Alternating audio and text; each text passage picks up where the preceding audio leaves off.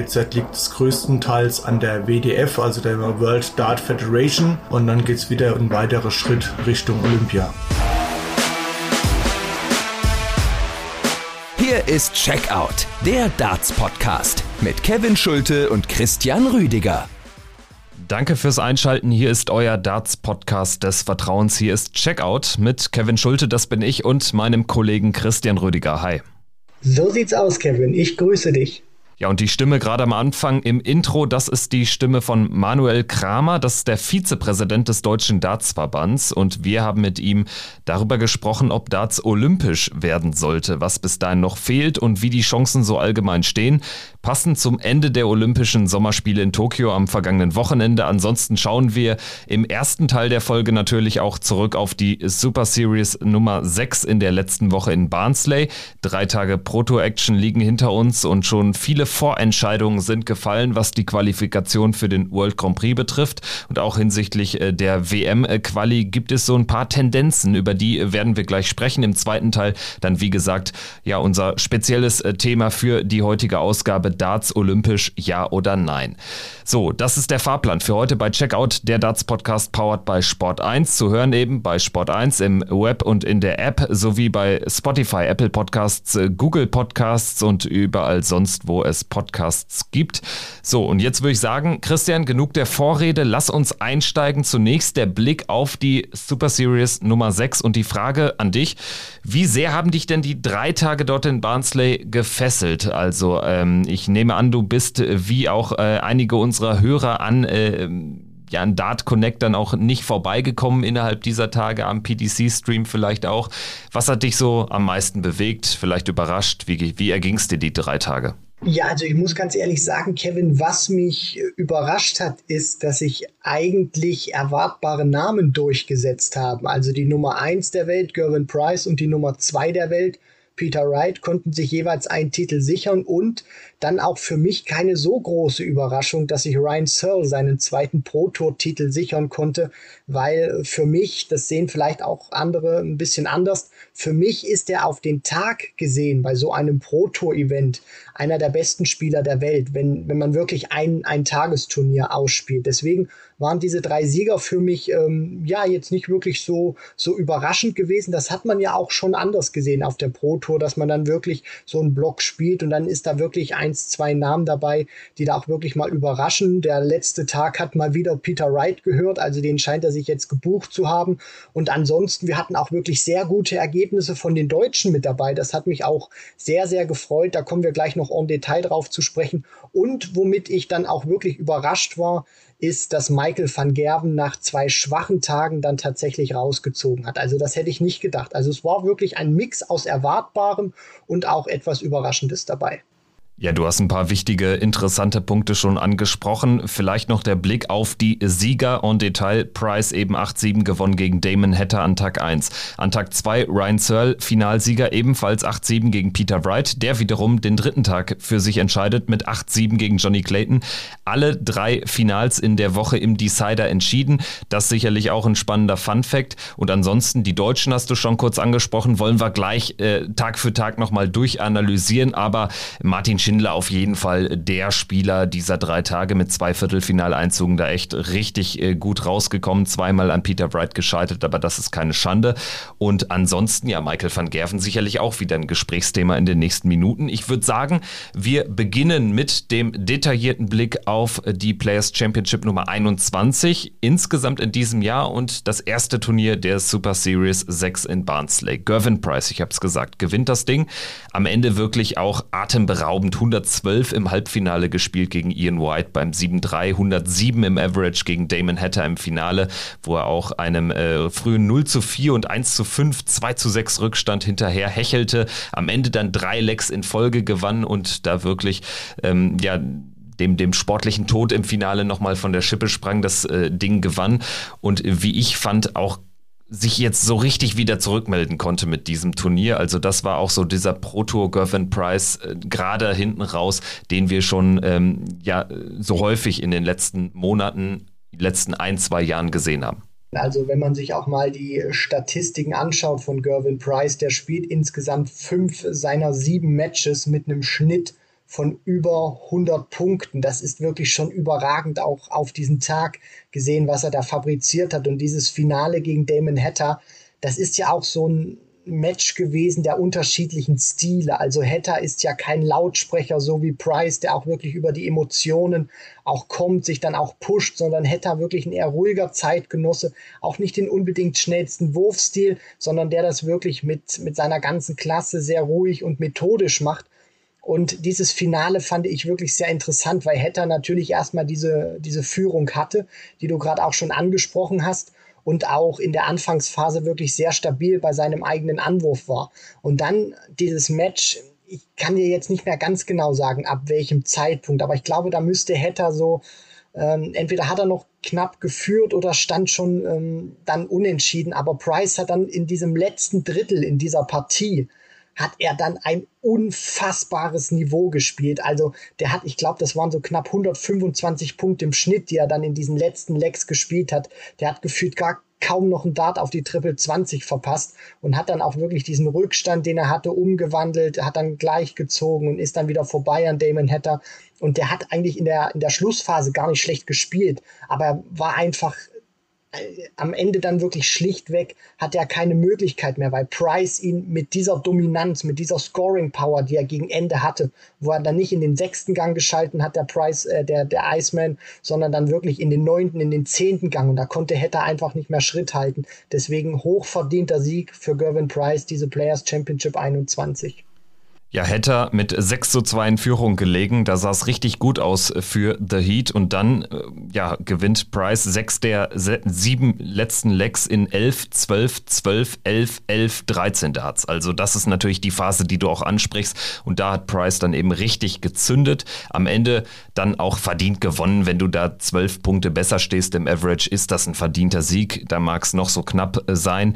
Für Hatter aber trotzdem auch ein tolles Ergebnis. Er nimmt da 6000 Pfund mit raus, wo wir jetzt alle auch schon häufiger, wenn wir über Damon Hatter gesprochen haben, feststellen mussten, dass er irgendwie so diese Special Vibes aus dem letzten Jahr ja doch verloren hatte. Die sollte er jetzt aber wieder zurückerlangt haben durch diesen tollen Finaleinzug. Gerade ähm, es war jetzt ein Turnier, wo er jetzt auch nicht die ganz großen Jungs rauswerfen musste. Max Hopp im Achtelfinale gut, dann Richie Adhouse im Viertelfinale, den sollte er dann halt auch schlagen.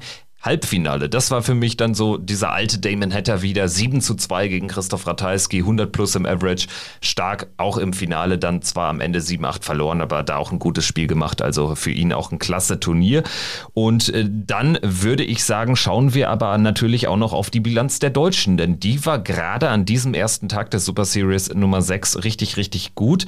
Zwei Achtelfinalisten hatten wir so oft auch noch nicht in einem Turnier, gerade in diesem Jahr. Gabriel Clemens äh, gegen Kellen Alan Ritz rausgegangen mit 4-6. Das ist natürlich dann auch so ein Gegner, ah, da willst du dir, äh, da willst du dann doch noch eine Runde weiterkommen. Ritz dann gescheitert im Viertelfinale im Decider an Price. Und Max Hopp ist ebenfalls eben in die Runde der letzten 16 eingezogen, gegen Damon Hatter dann ausgeschieden, aber bis dahin ein gutes Turnier gespielt. Dave Chisnell rausgenommen, Johnny Clayton rausgenommen und in der ersten Runde gegen Jake Jones gewonnen. Das war so der Pflichtsieg, aber dann zwei äh, Top, Top 10 Spieler rauszunehmen, das ist natürlich ähm, auch keineswegs Alltag. Und äh, sollte Max natürlich jetzt auch für die Zukunft, weil er hat ja wirklich noch eine Menge zu tun, wenn wir jetzt auch dann auf die Races bei den Turnieren dann hinten raus zu sprechen kommen. Also Max äh, wird dieses Ergebnis, glaube ich, auch vom ersten Tag sehr gut mitnehmen, weil du sprichst es natürlich schon an mit Clayton und Chizzy, auch wenn diese Partie zum Beispiel gegen Johnny Clayton beide Mitte 80er Average, da würde man dann sicherlich wieder sagen, ja, Max hat vielleicht den Johnny Clayton nur geschlagen, weil der nicht so gut gespielt hat. Ich sage nein, Pustekuchen. Ähm, Max Hopp kann nichts dafür, wie Johnny Clayton in diesem Match performt hat. Er hat das super ausgenutzt und hat ihn geschlagen, den Premier League Champion.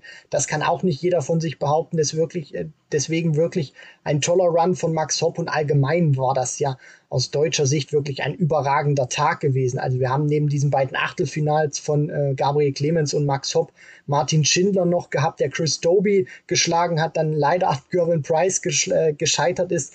Price ist so ein bisschen derjenige, der die deutschen Jungs immer rausnimmt. In Runde drei war dann Endstation Florian Hempel, auch ein toller Einstand gewesen. Mervyn King geschlagen zum Auftakt, dann Rusty Jake Rodriguez, der richtig gut drauf ist. Also auch Runde drei erreicht und Lukas Wenig, äh, ja, der scheiterte auch an Gervin Price in Runde zwei. Also keiner zum Auftakt ausgeschieden von den fünf Jungs. Das war wirklich ein phänomenaler Einstand. Ganz genau, also ein super Gesamtergebnis. Lukas Wenig, einer der Nachrücker, er hat ja gar keine Tourkarte, aber durfte zum wiederholten Male jetzt ähm, aufgrund seiner guten äh, Bilanz äh, auf der Q-School Anfang des Jahres dann jetzt auch hier bei den großen Jungs mitspielen, hat Harald Leitinger geschlag, geschlagen. Da ist er ja sogar eigentlich auch Favorit gegen einen Leitinger, das hat er geschafft äh, und dann gegen Price kannst du halt auch 6-1 verlieren, das ist keine Schande. Schauen wir auf den zweiten Tag in Barnsley in der vergangenen Woche. Den hat am Ende gewonnen Ryan Searle. Du hast es schon gesagt, sein zweiter Proto-Triumph und so ganz überraschend ist es irgendwie wirklich nicht, wenn man Ryan Searle gerade auf der Pro-Tour sich anschaut. Und auch dieser Tag, der hat schon wieder einiges geboten. Finale gegen Peter Wright musst du erstmal gewinnen, sowieso 8 zu 7. Äh, deutlich schlechter im Average, sieben Punkte hinter Peter Wrights 102, äh, gar nicht mal so krass äh, äh, performt, was das Scoring betrifft, aber in den entscheidenden Momenten da gewesen.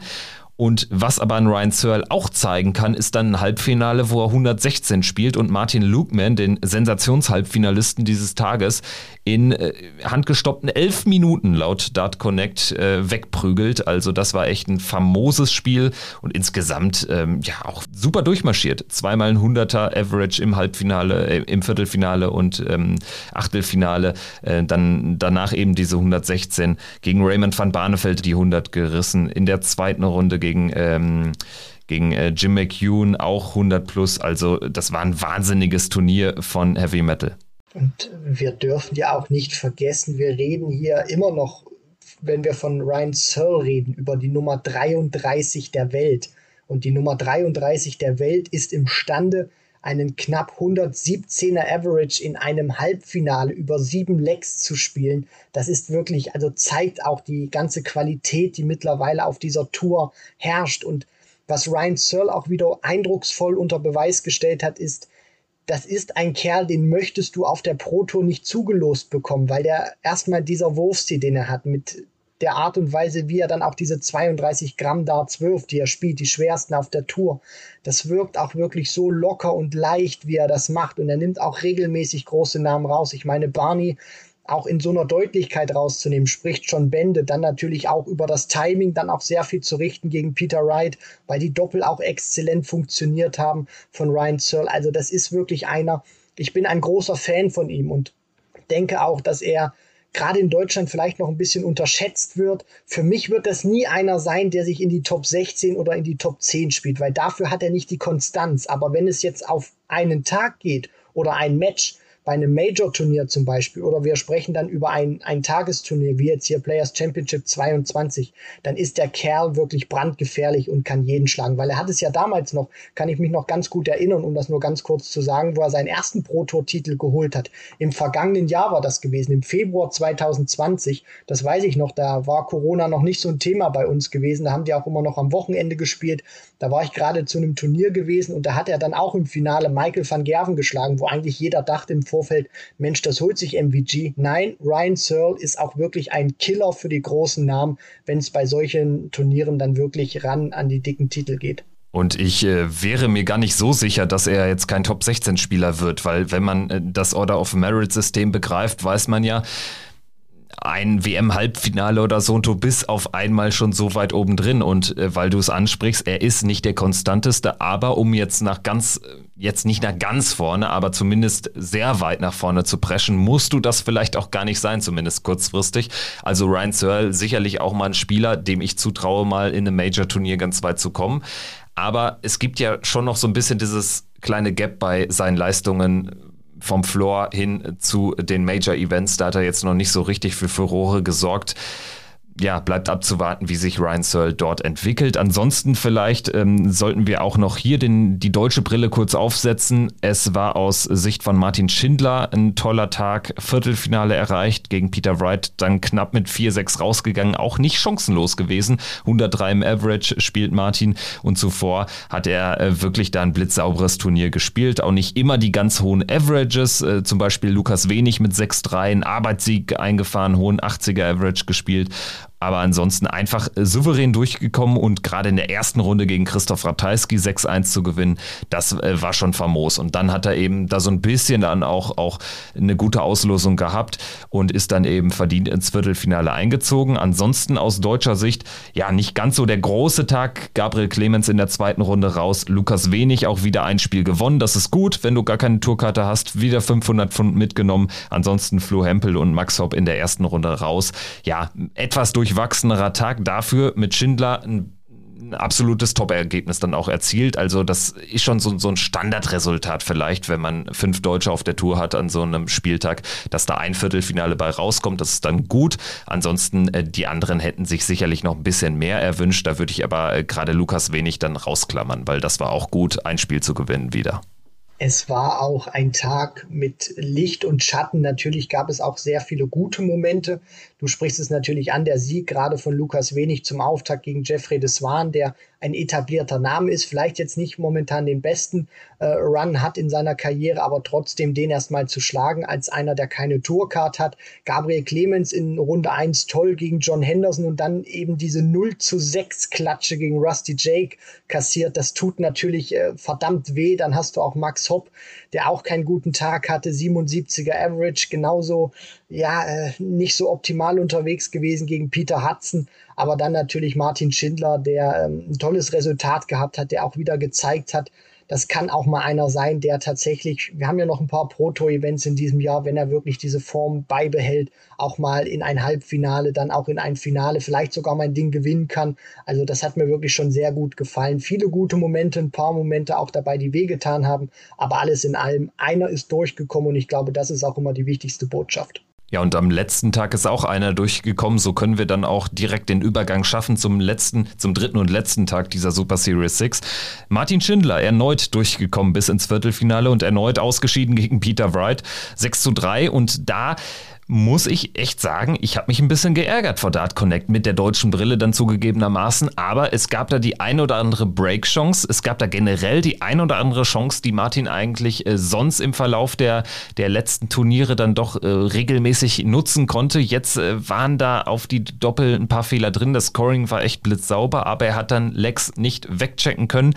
Grundsätzlich wäre gegen Peter Wright in diesem Duell ein Sieg drin gewesen diese Fehler, die du ja auch gerade dann ansprichst, die darfst du dir gegen einen Peter Wright in so einer Form dann natürlich auch nicht erlauben. Und das ist dann auch ein bisschen schade gewesen, dass er dieses gute Scoring, was er ja über den gesamten Tag auch hatte, also ich erinnere mich an die Partie gegen Michael Smith auch in Runde zwei, die ich, die ich live gesehen habe, was er da auch wirklich dann gescored hat, auch unter Druck im Decider. Ich glaube, er fängt dann mit 180, 140 an oder andersrum, aber er hat wirklich mit den ersten sechs Starts fünf Triple getroffen. Also er hat auch wirklich immer wieder, wenn der Druck hoch war, sehr gut gescored, hat die Nerven zusammenbehalten.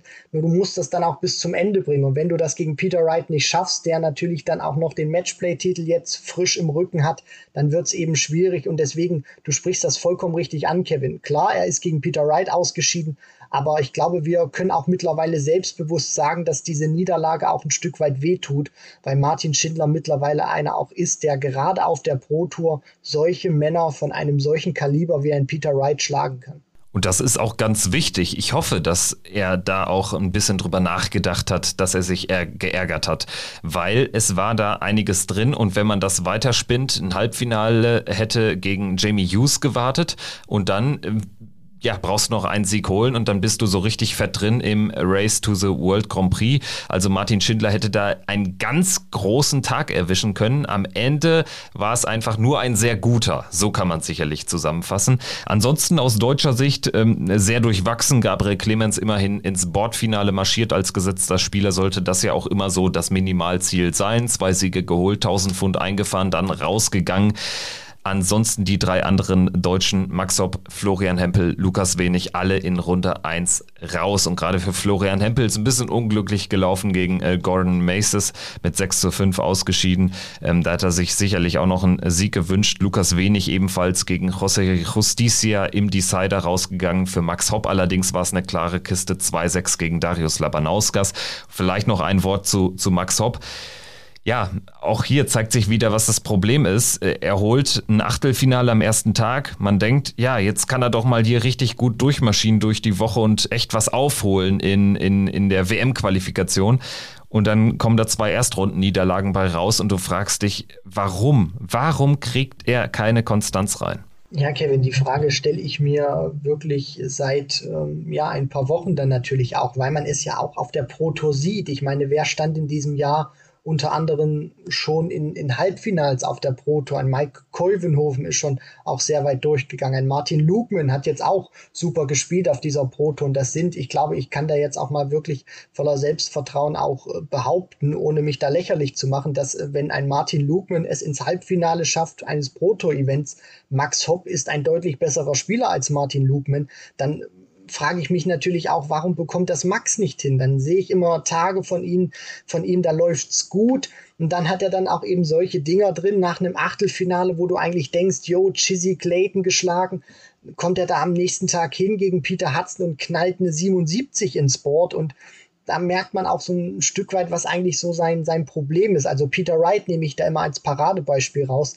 Das ist einer, der unglaublich konstant 140er werfen kann. Und Max Hopp ist einer, der sich momentan so ein bisschen auf diesem Niveau einnordet, nicht so viele 140er zu werfen, sondern eigentlich mehr mit einem Triple durch die Aufnahmen zu kommen. Und auf diesem Niveau, gerade wenn du dann auch gegen Ende eines Tages den erreichen möchtest oder Titel holen willst, dann wird das eben extrem schwierig, weil die Jungs sind dann auch einfach zu konstant und knallen dir dann eben zwei Triple vor die Nase. Deswegen Max muss dann auch schleunigst zusehen, dass er da Konstanz wieder ein Scoring reinbekommt, deutlich mehr Aufnahmen mit zwei Trippeln. Und ja, du, du sprichst es dann natürlich auch an, diese Konstanz wieder hinbekommt, nicht einen guten Tag und dann zwei schlechte, weil, sind wir mal ganz ehrlich, dieser erste Tag, der ist super, haben wir uns alle drüber gefreut. Aber dann überwiegen natürlich auch, weil dann eben Tag zwei und drei kommt mit zwei Erstrundenniederlagen, überwiegen dann doch mehr diese Erstrundenniederlagen, weil man sich denkt, Mensch, du hast es doch einmal geschafft, Max. Warum, warum hat es nicht nochmal geklappt? Ja, vor allen Dingen, wenn man sieht, was für Martin Schindler dann auch im Gegensatz möglich ist. Der spielt allgemein echt ein gutes Jahr, hat seine Tourkarte verloren und steht jetzt schon bei 20.000 Pfund äh, auf der Pro Tour in diesem Jahr, was noch nicht beendet ist, nach 23 Players Championship Events. Das ist ein passabler Schnitt. Da kann man echt nicht meckern. Spielt sich da in den Dunstkreis des World Grand Prix sogar noch rein und ähm, Martin Schindler wirklich äh, zeigt auch, was mit ähm, Konstanz möglich ist. Er ist am Ende in der Super Series 6 Order of Merit auf Platz Nummer 6 tatsächlich mit 5500 Pfund an den drei Tagen. Nur fünf Spieler haben mehr Geld eingefahren. Natürlich die drei Tagessieger Wright, Price und Searle. Dazu die zwei Finalisten Clayton und Hatter. Also eine famose Woche wirklich gespielt, Martin Schindler und Max Hopp. Äh, da weiß man, das hat er ja auch im Tank, aber er kriegt es einfach nicht hin. Ein so, so eine Woche hätte wahrscheinlich schon zumindest es gereicht, um ihn äh, so richtig in äh, das WM-Race reinzubringen, weil da fehlt einiges. Das äh, wäre vielleicht ein ganz kurzer Blick auch wert. Also wenn wir jetzt mal schon Richtung WM schauen, so ganz weit ist es nicht mehr weg, weil es gibt nur noch sieben äh, dieser, dieser äh, Proto-Events beziehungsweise sieben Players Championship Turniere plus zwei oder vielleicht drei European Tour Events. Auf der European Tour ist Max Hopp nicht am Start. Das heißt, er hat nur sieben dieser Turniere, um noch richtig Kohle aufzuholen aktuell fehlen 2500 Pfund. Das ist äh, schon ja, mehr als ein Viertelfinaleinzug auf der Pro Tour, um äh, im WM-Race tatsächlich unter die Top 32 auf der Pro Tour zu kommen. Stand jetzt Max Hopp nicht bei der WM dabei. Und wenn da diese besagte konstante Woche oder und oder ein richtig großes Turnier kommt mit Finaleinzug oder so, dann wird es richtig, richtig schwer für Max Hopp. Also wenn das nicht dabei ist, dann, dann müssen wir uns an den Gedanken klammern, dass Max Hopp vielleicht bei der WM nicht dabei sein wird. Das wäre tatsächlich, Kevin, ein sehr trauriger Moment und ein sehr trauriges Ereignis, weil ich habe auch immer diesen diesen Faktor Hoffnung, der schwingt da immer mit bei mir. Gerade wenn wir auch immer so auf Races geschaut haben. Ich bin ganz ehrlich zu dir auch im Vorfeld vom, vom Matchplay oder dann auch jetzt im Vorfeld vom Grand Prix natürlich, äh, denke ich mir immer wieder, wenn ich da auf die Races schaue und dann den Namen Max Hopp lese und dann gucke, Mensch, wie viel ist denn da noch Abstand bis zu diesem ja letzten Qualifikationsplatz, dann denke ich mir immer wieder, der hat das doch im Tank drin und der hat das doch auch bewiesen, dass der auch mein Turnier gewinnen kann. Ich meine, der hat auch schon ein Pro-Tour-Turnier gewinnen können und ich denke mir dann immer, Mensch, der, der kann sich mit einem guten Tag, der muss kein, der, der muss keine gute Woche spielen oder keinen guten Block, sondern da reicht auch mal wirklich ein Tag 10.000 Pfund mitnehmen und dann spült dich das gerade mit diesen Preisgeldabständen, über die wir hier reden, ganz, ganz weit nach vorne.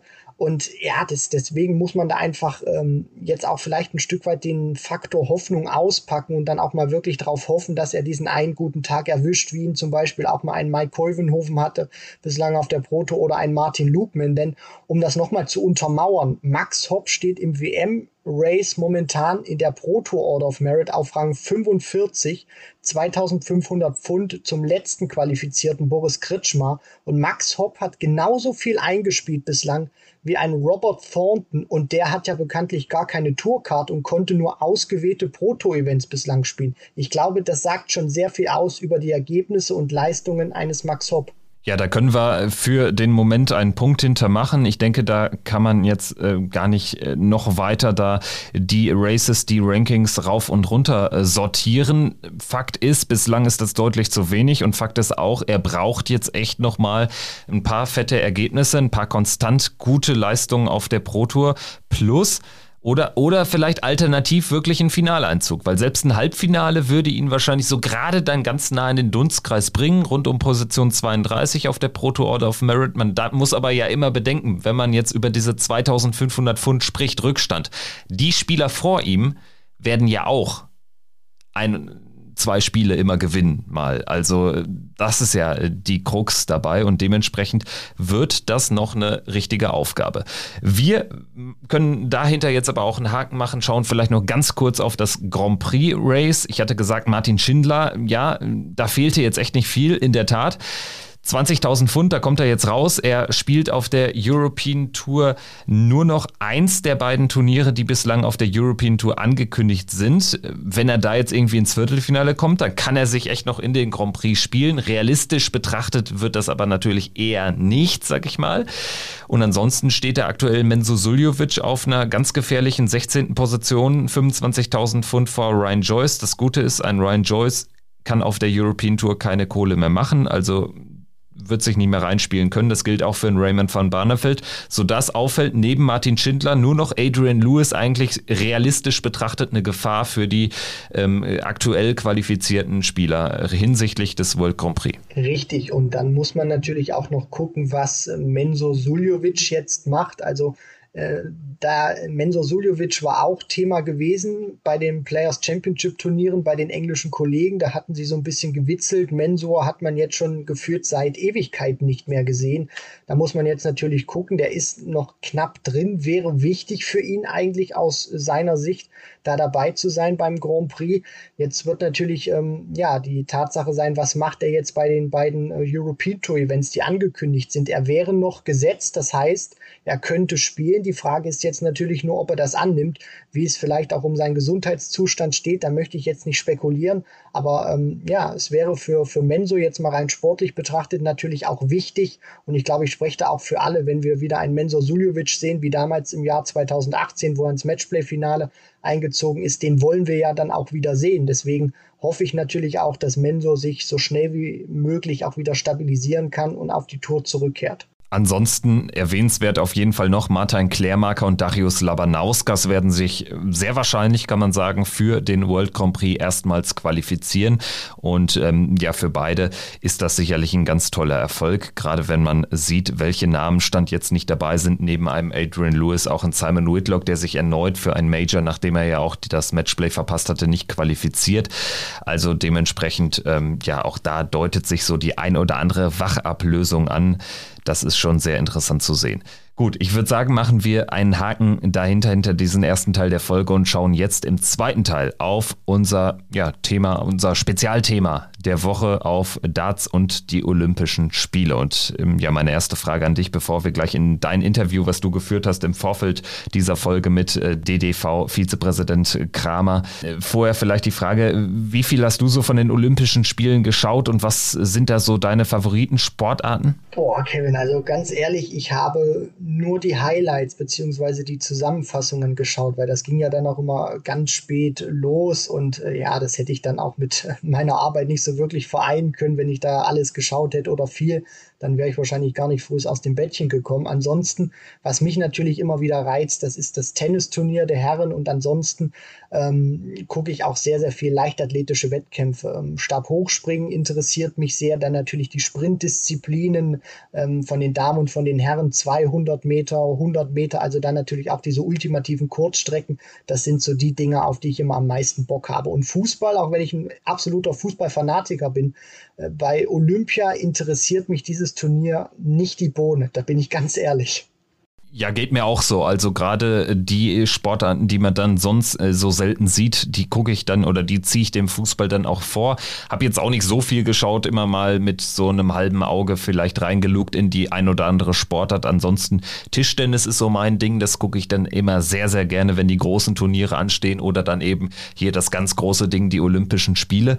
Und ich würde sagen, wir können auch jetzt den, den Spagat machen äh, zu ja, dem Hintergrund des Ganzen, warum wir jetzt gerade über die Olympischen Spiele sprechen. Und zwar gibt es ja immer mal wieder Bestrebungen oder vor allen Dingen auch, auch Berichte, ähm, in denen es darum geht, äh, neue Sportarten aufzunehmen. Gerade in diesem Jahr war ja auch einiges neu bei den Spielen, mit Sportklettern zum Beispiel. Der Dartsport allerdings spielt noch keine Rolle. Die Betonung liegt vielleicht auf noch. Dem Thema werden wir uns, uns so ein bisschen annähern, aber bevor wir jetzt die verschiedenen Stimmen aus den Verbänden, aus den Organisationen etc. zu Wort kommen lassen oder auch äh, hier zitieren. Wie stehst du denn dem Ganzen gegenüber? Dart, ist das was, was du dir vorstellen kann unter den, unter den fünf Olympischen Ringen? Also, ich möchte es mal so formulieren, Kevin. Ja, ich kann es mir vorstellen, aber jetzt natürlich auch, nachdem ich das Interview geführt habe mit äh, Manuel Kramer und natürlich auch, wir haben ein paar Statements geholt von der PDC und mir auch so meine Eindrücke gesammelt habe, sage ich, ja, ich kann es mir vorstellen, aber ich setze ein ganz großes Fragezeichen oder besser gesagt ein Ausrufezeichen, machen wir es machen wir es wirklich klar, sage ich, Darts braucht Olympia nicht. Und Olympia braucht Darts nicht, aber es wäre cool, es zu sehen, aber ich wäre auch damit wirklich vollkommen einverstanden, wenn wir es nie bei Olympia sehen würden. Ja, und die verschiedenen Pro- und Kontra-Argumente werden wir jetzt in den nächsten Minuten aufdröseln. Ich würde sagen, zum Einstieg ins Thema hören wir mal rein in dein Interview, was du geführt hast mit Manuel Kramer, Vizepräsident des Deutschen Dartverbands. Ja, und wie er sich ausspricht, das hört ihr jetzt. Bei uns ist jetzt zu Gast Manuel Kramer, der Vizepräsident des Deutschen Dartverbandes. Herzlich willkommen, Herr Kramer. Wir freuen uns sehr, dass Sie da sind.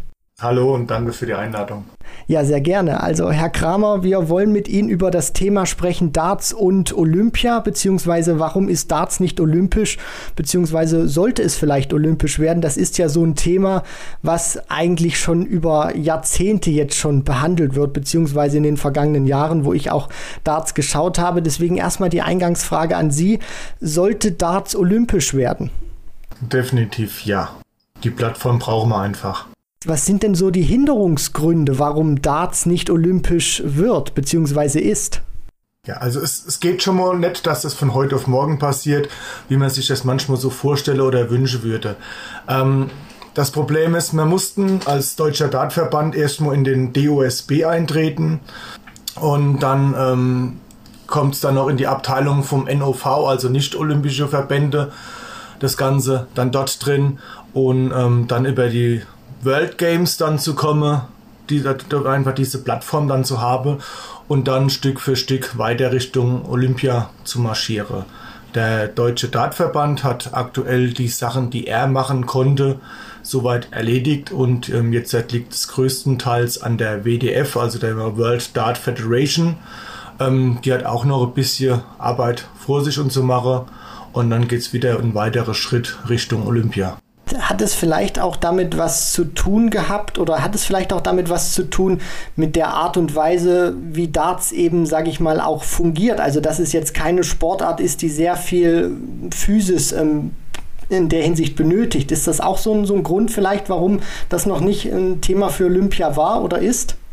Nein, sehe ich jetzt halt gar nicht so. Ähm, Gerade im Dartsport, wenn man in die Weltspitze oben ausschaut, ähm, gerade die Psyche und, und die Füße, das Ganze dazu, ähm, die muss definitiv da sein. Das ist teilweise, es ist ein Sport, genauso wie anderen Sport ähm, einen Langlauf macht oder einen Speerwerfer. Es es gehört schon ein bisschen mehr dazu, wie einfach nur ähm, drei Darts in die Hand zu nehmen und an die Wand zu werfen. Was würde sich denn jetzt konkret verändern, wenn Darts wirklich olympisch wäre? Ich glaube, wenn ich das richtig verstanden habe, damals auch immer, wenn wie Barry Hearn argumentiert hat, dass die PDC auch ein Stück weit Rechte verlieren würde. Ist das richtig oder was muss man sich dann drunter vorstellen unter dem Aspekt? Also die PDC ist ja eine Firma. Und das ist ähm, kein Verband, so wie es die WDF oder wie es der DDV ist. Bei der PDC, ähm, das muss ich auch sagen, stecke ich nicht 100% so tief drin wie in dem Thema jetzt ähm, von der WDF oder DDV. Die PDC ist eine Show. Showveranstaltung von einer Firma, wo es ausschließlich darum geht, ähm, den Sport zu vermarkten und damit höchstmöglichen Gewinn einzufahren. Und wenn man das dann auf unserer Ebene spiegelt im DDV, bei uns ist es so, wir versuchen Kader ähm, Spieler weiterzuentwickeln, die Jugend zu fördern und dann halt auch raus aus dem Image vom Kneipesport zu kommen. Um da jetzt noch mal kurz bei, bei Ihnen zu bleiben, beim DDV, würde sich dann auch was beim DDV verändern? Stichwort Recht oder müsste man da irgendwas abtreten vielleicht? Nö, also ich glaube nicht, also nicht, also ich wüsste, ich wüsste nicht, was mir dann abtreten sollte. Ähm, nee. Es könnte vielleicht sein, dass es mehr Zuschüsse dann ähm, gibt, mit der wir äh, weiterhin den Dartsport weiterentwickeln können, ähm, die Ausbildung fördern können, die Spiele äh, mehr fördern können, um dann bis in die Weltspitze vorne rauszukommen. Stichwort Förderung, weil Sie es gerade auch ansprechen. Es gibt ja auch gerade bei, bei den Briten auch einen riesigen Anteil zwischen Profis bzw. ambitionierten Amateurspielern, was ja im Vergleich zu Deutschland, äh, sage ich mal, noch ein gro großer Unterschied ist. Sehen Sie denn Darts eigentlich auch schon auf dieser, dieser Plattform? Ist es international genug, um ein Thema für Olympia zu sein? Definitiv ja. Also wenn ich jetzt, jetzt sehe, wir haben in Deutschland momentan im, im DDV rund aktuell 16.000 Mitglieder. Ähm, klar, das, das könnten drei oder viermal so viel sein, so wie es dann im, im EDAT ist. Aber ähm, absolut, das ist die, die Nachbarländer. Ähm, Belgien haben äh, viele Mitglieder, Holland hat umso mehr. Dann hast du England. Es gibt überall, wo, wo Stildat gespielt wird. Und wie gesagt, es ist halt noch ein längerer Weg, dorthin zu kommen. Und deswegen braucht man auch diese Plattformen, wo man das immer wieder präsentieren kann und dass der Sport halt auch einfach dann sauber nach außen dargestellt wird. Das heißt also kein Alkohol, ähm, nicht dieses grölende äh, Publikum, wo äh, immer wieder gern reingeschwenkt wird, dass sich gerade das zehnte Bier reinföhnt. Ähm, das Ganze auch einfach für die Jugendlichen dann einfach diese Plattform zu haben, dass die Jugendlichen absolut nicht mit Alkohol in konfront, äh, in, also konfrontiert werden. Abschließende Frage noch, da wir ja schon angerissen hatten, die PDC bzw. PDC Europe hatten sich ja bislang immer dagegen ausgesprochen, wenn es um dieses Thema ging. Wie ist denn jetzt Ihre persönliche Einschätzung? Sie haben es natürlich auch jetzt schon ein paar Mal durchklingen lassen im Gespräch, aber wie sehen Sie denn jetzt persönlich nochmal so zum Abschluss die Chancen für Darts und Olympia? Ich sehe die Chancen gut. Wir haben unsere Hausaufgabe gemacht, wir arbeiten immerhin immer, immer weiter, ähm, haben mittlerweile ein sehr großes Team, das äh, alle Vorgaben, die wir gesetzt bekommen, ähm, erfüllt. Wir arbeiten eng mit dem DUSB zusammen. Zusätzlich kommt ähm, noch die Zusammenarbeit mit dem BVA und BMI zusammen, wo dann halt auch unser Fördermittel ähm, das Ganze herkommen. Ähm, wir gehen weitere Schritte in, mit der Trainerausbildung, wir gehen weitere Schritte mit Kadertrainingseinheiten, das Ganze, wo das gemacht wird. Ähm, also wir wären bereit sagt Manuel Kramer, der Vizepräsident des Deutschen Dartverbands. Wir haben uns sehr gefreut über Ihre Einschätzung. Vielen Dank. Dankeschön. Ja, spannende Ansichten von Manuel Kramer, dem DDV-Vizepräsidenten. Und ich äh, finde es doch auch bemerkenswert, dass das Thema Alkohol zum Beispiel dann eine sehr große Rolle spielte. Dieser Party-Charakter, den die PDC natürlich dem Sport auferlegt hat. Das ist ja übrigens auch ein Thema, was Barry Hearn immer in Zusammenhang mit Olympia gesehen hat, wo er gesagt hat, ohne Party, ohne irgendwie die Verkleidung und ohne Alkohol, äh, ja, da hat er keinen Bock drauf. Also äh, das braucht er nicht. Und ähm, es gab da ja, glaube ich, mal so ein Zitat, wo er gesagt hat, ähm, wir sind gewöhnliche Menschen, die einen schönen Abend verbringen wollen. Und dazu gehört dann eben auch ähm, aus Sicht von Barry Hearn Alkohol. Und äh, ja, wenn das dann unter, der, unter den olympischen Ringen nicht möglich ist, dann ähm, wird, wird er sich gar nicht drum kümmern. Und im Prinzip ist das ja auch immer noch die Haltung der PDC, die ja da tatsächlich, wie auch Kramer jetzt angedeutet hat, da überhaupt keine Bestrebungen in die Richtung macht. Nein, absolut nicht. Und ich glaube, Manuel Kramer hatte auch wirklich sehr gut diesen Kontrast jetzt beleuchtet, auch in diesem Interview, weil du sprichst es natürlich an. Barry Hearn hat immer wieder gesagt, it's a big party, es ist eine große Party und du musst natürlich dann auch schon, also das klang jetzt natürlich auch äh, schon so raus im Interview mit Manuel Kramer, ein paar Vorgaben schon erfüllen. Das ist dann natürlich auch so dieser, dieser Aspekt natürlich auch ähm, kein Alkohol. Und da finde ich auch, dass Darts ist ein Spiel, wenn wir jetzt mal die PDC uns anschauen und dann natürlich auch die Verbände, Stichwort Deutscher Dartverband, aber es ist trotzdem was komplett anderes, finde ich, weil die PDC spricht natürlich auch bewusst äh, Zuschauer an, die jetzt vielleicht nicht unbedingt äh, nur Fans des Dartsports sind, sondern auch einfach mal dahin gehen, um einen gemütlichen Abend zu haben, um neue Leute kennenzulernen, um auch einfach ein gutes Rahmenprogramm zu haben, neben einem Weltklasse-Sport, der natürlich unter diesem ganzen Show-Charakter nicht leidet. Das dürfen wir jetzt nicht vergessen zu erwähnen. Also egal wie viel Show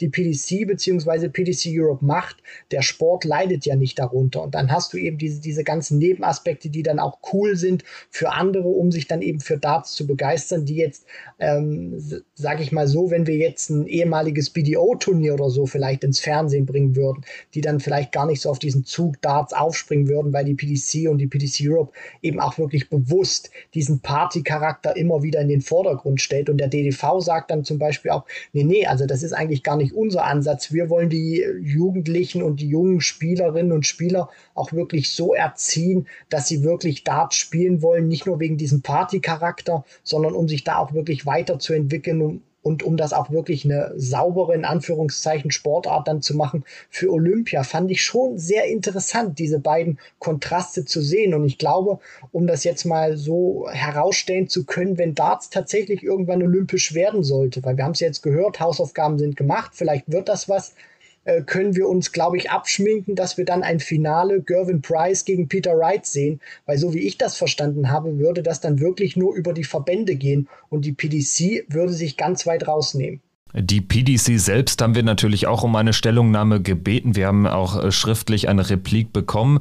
CEO Matt Porter sagt äh, ganz klar, die PDC bemüht sich derzeit nicht darum, olympischen Status äh, zu äh, bekommen. Der Dartsport hat äh, oder habe keinen globalen Dachverband, was eine Voraussetzung des IOC für die Anerkennung bei Olympischen Spielen ist als Sportart.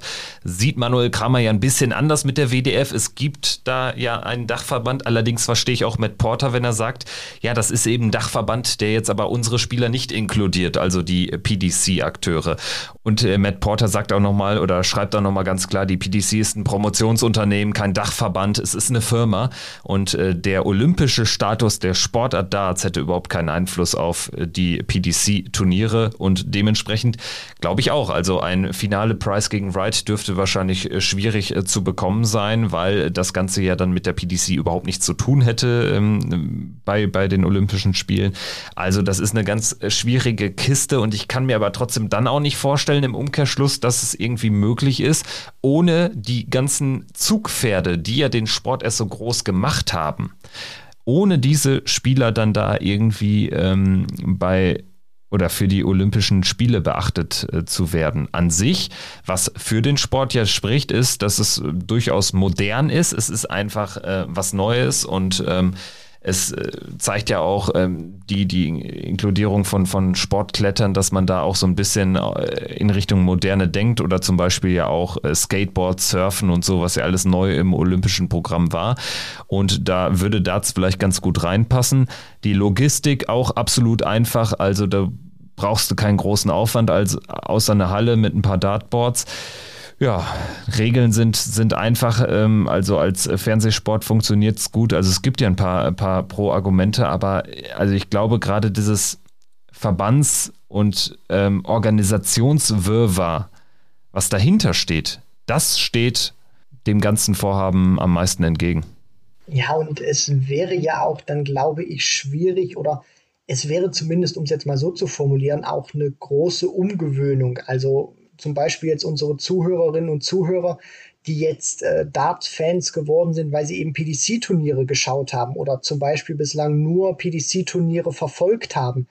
Äh, wenn jetzt Darts wirklich olympisch wäre, das wäre was vollkommen anderes. Also wir hätten nicht diese Stimmung, wie wir sie zum Beispiel beim Matchplay hätten oder bei der Weltmeisterschaft, weil die, weil der DDV sagt ja auch wirklich explizit, wir wollen uns auch aus diesem Show-Charakter rausnehmen. Wir wollen wirklich nur dieses puristische, diesen knallharten Sport dann auch wirklich in den Vordergrund stellen. Und man sieht das ja, oder man hat das ja auch früher immer gesehen. Ich meine, der Unterschied, warum die BDO nicht mehr funktioniert hat, nachdem die PDC dann eben auch kam, nachdem Barry Hearn dann richtig losgelegt hat, ist eben auch immer ein Punkt gewesen mit der Vermarktung, die Zielgruppe und auch die Art und Weise, wie man das Ganze inszeniert. Ich meine, ich habe ähm, ganz, ganz ehrlich, ich würde jedes PDC-Turnier einem DDV-Turnier vorziehen. Das, das meine ich jetzt nicht böse.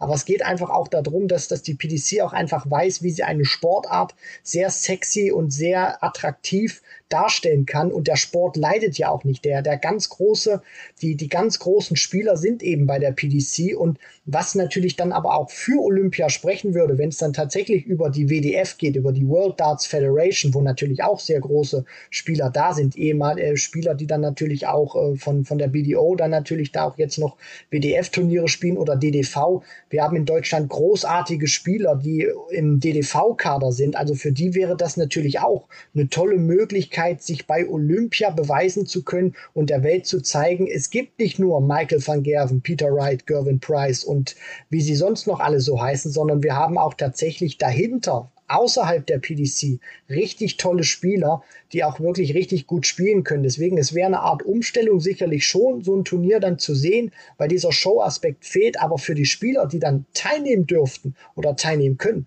für die wäre das ein sensationelles Erlebnis. Ja, das äh, gilt ja für jeden Sportler aus jeder Sportart. Ich glaube nur, dass wir davon noch sehr weit entfernt sind. Und ich glaube, man muss vor allen Dingen die Frage klären, was ist denn überhaupt mit dem Starterfeld? Werden dann da PDC-Spieler eine Möglichkeit bekommen zu spielen? Weil sonst ist es ja auch sportlich ein Muster ohne Wert, wenn dann nur irgendwelche Amateurspieler dort am Start sein werden. Und auch die Frage, Wer qualifiziert sich denn dafür, wenn man jetzt mal äh, die PDC Order of Merit zu Rate ziehen würde? Man hat ja das Problem, dass Olympische Spiele auch immer internationale Events sind. Und klar, die PDC tut einiges dafür, diesen Sport international aufzustellen.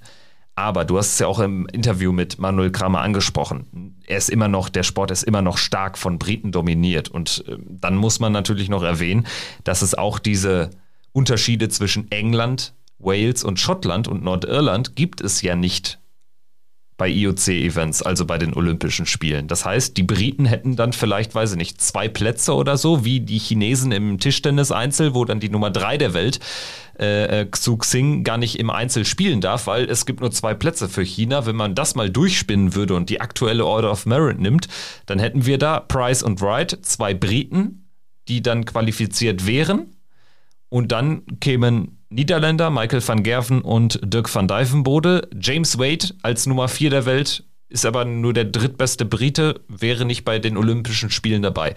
Also das nur mal jetzt so in die, in die, äh, in die Lameng gesprochen, das äh, spricht ja auch noch dagegen.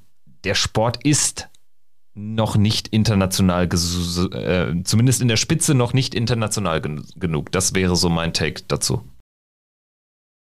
Richtig, Kevin. Und du sprichst das ja auch an. Du musst natürlich dann auch sage ich mal, Leute finden oder Spieler finden, damit dieser Sport auch wirklich gut repräsentiert werden kann. Ich meine, wenn du dann vielleicht irgendeinen hast aus Chile oder aus Argentinien, äh, der nicht, äh, der zwar Darts spielt, aber der bei weitem nicht dieses Niveau dann auch wirklich an den Tag legen kann, dann wird es auch schwierig sein, dass dieser Sport dann auch die Anerkennung findet, weil es geht ja dann auch darum, wenn dieser Sport wirklich olympisch ist, dass er dann auch eine gute Repräsentanz hat, dass die Leute auch sehen, Mensch, was die da leisten, das kann nicht jeder, das ist außergewöhnlich. Und wenn du dann auch wirklich Leute hast aus bestimmten Nationen, die so ein Niveau haben wie, ja, wie du und ich, dann wird es eben schwierig, aber sind vielleicht de facto die, die besten Spieler oder Spielerinnen aus, aus dieser Nation, dann wird es dann auch eben schwierig, diesen Sport dann direkt wirklich als eine Hochleistungsausnahmesportart zu etablieren. Deswegen, du hast das richtig zusammengefasst, Kevin, es wäre schön, wenn es natürlich natürlich da wäre. Mir würde es persönlich auch nicht fehlen, wenn Darts nie olympisch werden würde. Aber es liegt, wenn es tatsächlich olympisch werden sollte, noch eine Menge Arbeit vor den Organisatoren. So sieht's aus. Ich denke, das haben wir jetzt äh, nochmal aufgedröselt. Uns äh, würde aber auch sehr eure Meinung interessieren. Also schreibt uns gerne zum Beispiel bei Instagram in einer Direktnachricht. Was haltet ihr davon? Darts und Olympisch. Erstmal eine gute Idee und B, haltet ihr es für umsetzbar? Ich denke, das sind nämlich zwei konkrete ja zwei komplett unterschiedliche Fragen. Also man kann das erstmal gut oder schlecht finden, Darts als olympische Sportart irgendwann zu etablieren. Dann muss man sich aber auch gleichzeitig fragen, wie findet denn das ähm, dann statt? Vor allen Dingen mit welchen Spielern, gerade unter dem Gesichtspunkt, dass äh, Darts vor allen Dingen durch die PDC diese weltweite Anerkennung auch als TV-Sport bekommen hat und nicht durch, durch die äh, Verbände, durch WDF oder durch nationale Verbände wie den DDV. Das ist natürlich äh, die Realität. Das äh, mag zwar nicht vielleicht jeder hören, aber es ist nun mal so. Gut, ähm, Christian, hat sehr viel Spaß gemacht, auch in dieser Folge mit dir über Darts zu sprechen. Und ja, uns würde es freuen, wenn ihr ein bisschen Feedback da lasst und wenn ihr den Podcast abonniert, sofern ihr das noch nicht getan habt.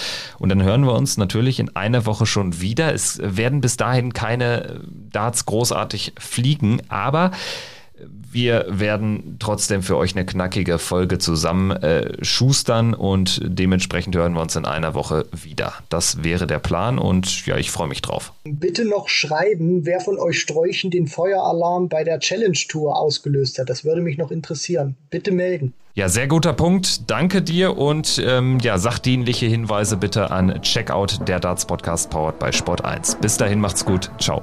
Ciao.